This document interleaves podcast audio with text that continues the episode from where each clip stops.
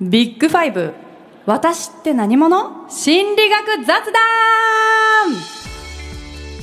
人間の性格はたった5つのファクターから構成される。今世界的に注目を集める心理尺度ビッグファイブ。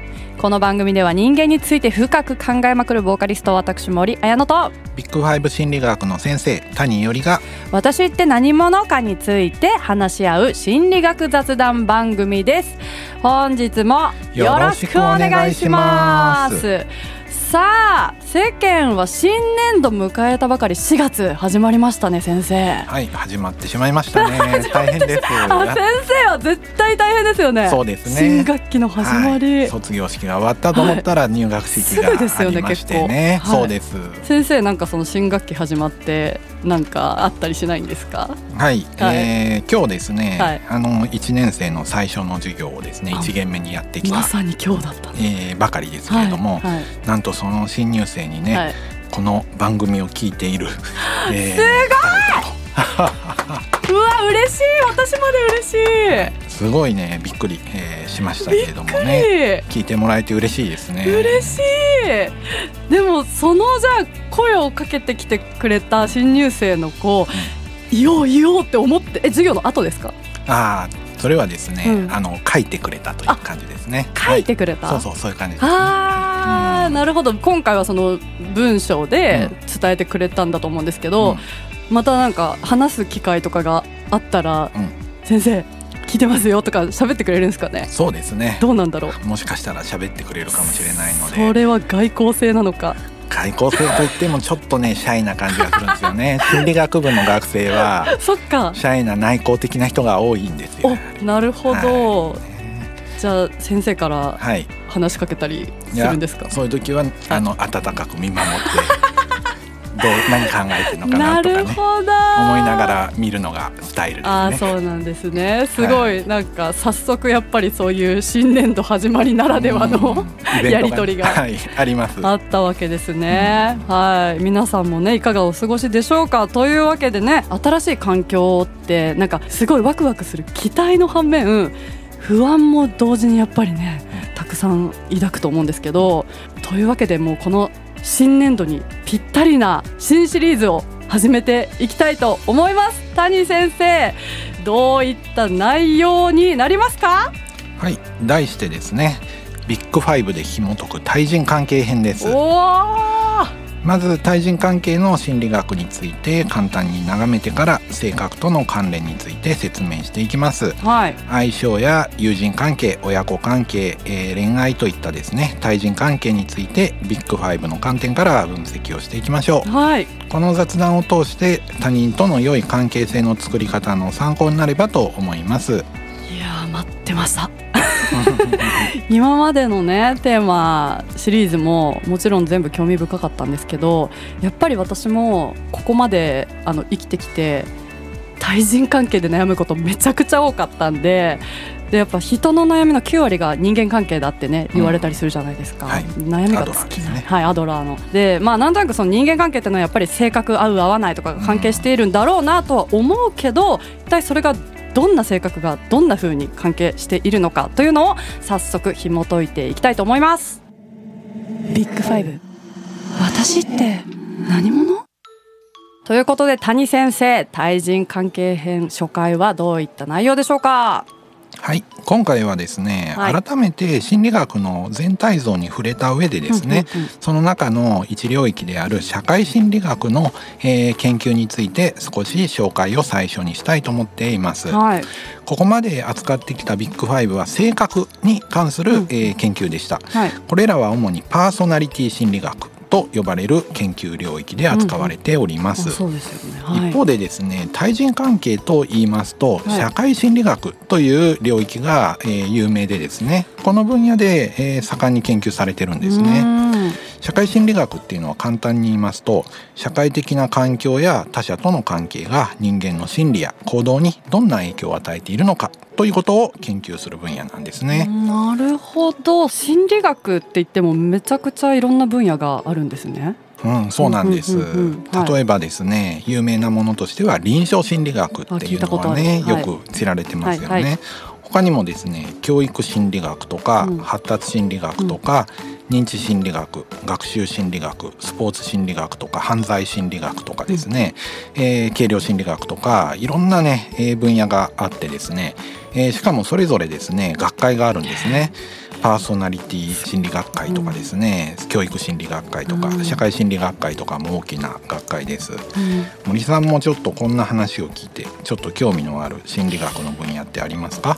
やっぱり犯罪心理学って、はい、結構興味ありますね。そうですね。やっぱすごい究極じゃないですか。犯罪を起こしてしまうメンタルって、うんうん、そうですね。ちょっとこれもねどっかでやりたいなとか思ったりもしますけどね、うん、そうですね、はいはいはい、犯罪心理学とですね、パーソナリティ心理学の関係もある程度あってですね、はいサイコパスとかね、うん、聞いたことがあるかもしれませんし、はいはい、犯罪を犯す人の心理みたいなものをですね、うん、研究されている方もいますので、うん、まあ、パーソナリティビッグファイブと絡めてですね、後々紹介できると、えー、思います。ちなみにこのパーソナリティ心理学で、まあ、じゃあビッグファイブ性格についてやってるじゃないですか、でもなんか性格っていうのはなんかどの心理学にも結構通じそうだなって思うんですけどそういうわけじゃないんですか？うん、そうですね、えー、全部のね心理学とほとんどつながっていると思います。そもそも全部心理学ですので、はいはい、お互いですねある程度は結びついてます。例えば以前にですね、うん、えー、パーソナリティの発達の話をしたと思います、うん、勤勉性が生涯を通して上がっていくといった話ですね、はい、これはパーソナリティ心理学のテーマであり発達心理学のテーマにもなっています。そっかなるほど、はい他にもですねスポーツ選手のパーソナリティの話とかしたじゃないですか、はいはい、これはスポーツ心理学の話でもありパーソナリティの心理学でもあります。そっかそっか。はい。なるほど。他にもですね例えばですね体育教育で子どもの心理を考慮した教育はどういう方法がいいかって話になるとスポーツ心理学の話でもあり、うん、教育心理学の話にも、えー、なります。なるこうやって考えると結構分野をですね、うんうん、えー、またいでですね、うんうんうん、えー、縦断的な研究が行われるということになります。全部心理学同士ですからまあ親戚みたいなもんですよね。なるほど。親戚いっぱい。そう付き合いしてるみたいな感じですね。そりゃそうですよね。やっぱ関わってきますよね。はい。まあ本当はねこういう心理学の全体像の話を初回の授業とかでするんですけれども、うんうん、なるほど。今更39回目ですから。で 心理学とは何かみたいなのを話し始めるのも面白いなって。確かに。でももうこれはそもそもビッグファイブですからね。もうタイトルが。そうそうそうでも今更こんな話をするのもなかなか面白いなって思いながら。普段の授業だったらありえない。そうそうそう。いやでもこれがいいんですね。このフリースタイルな感じ、ね、確かに後で知るっていう。そうそうそうそう。そういうこと 面白い。はい、はいでパーソナリティ心理学以外にもですねいろんなのがまあありまして、うんうん、でその中の社会心理学っていうのがですね、はい、特にですね対人関係と関係しているので、うん。うん、ちょっとまあ社会心理学の研究知見も今回は紹介してから、はい、その上でですね、まあ、ビッグファイブの、はい、えー、話もしたいなというふうに考えております。そっかだから個人の性格それぞれの性格はパーソナリティ心理学なんだけど、うん、対人関係となると他者と関わるから社会心理学その通りになるってことなんですね。はい、社会的な関境とか他者との関係が人の心理や行動にどんな影響を及ぼしているのかっていうことを主に、うんうん、えー、社会心理学では研究してるんですね。じゃあの価値観の話で私は社会性に結構重きを置いてて、うん、まあ、それって人間関係だったりするわけじゃないですか。うんうん、ってことはこの内容めっちゃ私興味深いに決まってますよね。そうですね。結構社会心理学にも興味あると思います。はい。はい楽しみすぎます、うん、そうですね、はい、でまあちょっと社会心理学のですね例としてですねよく紹介される、えー、有名な理論であるですね、傍観者効果っていうものをね最初に説明しておこうかなと思います。はい。社会心理学のイメージを掴んでもらうときにですね、はい、えー、良い例としてよく挙げられます。えー、私たちはですね、えー、援助を必要にすることがありますし、うん、周りにですね助けを求めている人とかがいることがあると思うんですけれども、うんうん、行動をですね起こす時とですね、うん、起こさない時があるんですよね。うんうん、このね大きな問題に対する説明として、社会心理学のですね説明で傍観者効果っていうのがよく出てくるんですね。これはですねどうして研究がなされたのかって言いますと、はい、1964年にですねニューヨークで起こったですねある事件がねきっかけになってこの研究が行われています、うん、キティ・ジェノビーズ事件です。へキティ・ジェノビーズ事件。はい。まあこれはですね若い女性がですねお仕事帰りにですね、うん、男にですね刃物で刺されてしまうっていう事件があるんですね、はいちょっと怖い事件ですよね。でこの時にすごいまあ大声悲鳴を上げてですね、えー逃げてい、えーくんですけれども、家の股でまた捕まっちゃってですね、うん。結局殺害されてしまうというですね、はい。悲しい事件なんですね。はい。で問題はですね、えー何なのかって言いますと、うん。結構大声を上げて助けを求めてですね、えーその声を聞いてる人がですね38人もいたんですね。えー、そうなんだ。そうでもですね誰も警察に通報しなかったんですよ。誰も助けなかったんですよね。うわーそうなんだ。怖いですね。うわー そうなんだ。はい。でこの時にですねこんな事件があるとやっぱりマスコミがですね、うん。大騒ぎをするわけですよ、うんこれほどですね多くの目撃者がいてもですね、うん。誰も助けないし誰も通報もしないと、うん。なんて都会に住む人たちは冷たいんだと、うん。人類はですねうん。発展して都会に住むようになってうん。便利な生活をするようになったんだけれども、うん。えー便利になった一方で心は冷え切ってですね、昔のような人のつながりを断ってですね、うん。冷たい人になってしまったみたいな報道をしたんですね。はいはい。これに対して心理学者の有名なラタネとダーリーはですね、そうは考えなくってですね、むしろね目撃者が多かったからうん。うん助けなかったんだと。そういう状況だったからですね助けなかったんだっていうことを主張しようと思って実験をね始めたんですね。まあ、これ初期の社会心理学の理論としてすごい有名なこれが傍観者効果につながるんですけれどもどんな実験をしたのかって言いますとうん。個室に入った大学生のペアにですねうん。マイクとインターホンで討論をねしてもらうわけですよね。うん。で、えー向こうの部屋とこっちの部屋で討論してもらうんだけれども一人はまあ実験者であってさくら一人は、うんうんうんえー実験の協力者で参加者なんですけれども一人の、えー人がですね「うこ心臓が痛い」とか言ってうん。発作を起こしてですね、うん。倒れる演技をするわけですよね。うん。その時に協力している向こうの方がですね、うん。ちゃんと助けに行くかどうかっていうのをですね、はいはいはい。こっそりですね測定しているわけです。その測定タイムとかも取ってるわけですよね、はい。で討論グループがですねうん。人数が2人の時と3人の時と6人の時がね、うん。えーあるんですけれども、うん。その時に討論者の数がですね協力者の数が多ければ多いほどですね、報告に行く割合が下がる。さらには報告をするまでの時間もどんどんどんどん長くなっちゃう。という、えー研究結果をしてます。助けてって言った時にですね、うん。人数が多ければ多いほど助けに行かないんですうよ。なるほど。なんでかって言いますとやっぱり責任がまずは分散されてしまって誰かが行くでしょみたいな。そういうことです。誰かが行くだろうというふうにね、えー思ってしまったりするわけですよね。でさらに名指しされている感じも減ってしまいますので、うん。自分には言われてないはあ。というふうにね、えー考えてしまうわけですよね。なるほどね。そうやってどんどんどんどん人数が周りの人が多ければ多いほどですね、えー一人一人はですね援助行動をする可能性が下がるっていうことをですね。これをですね、えー傍観者効果というふうに、えー言っております。まあ他にもねいろんなタイプのね、えー実験をしてですねとにかくね人がいっぱいいればいるほどね人は助けなくなっちゃうんだっていうね論文を出したんですね。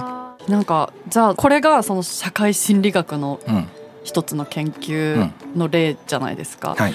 じゃあそこで動くか動かないかとかはパーソナリティっぽいですね。その通りですね。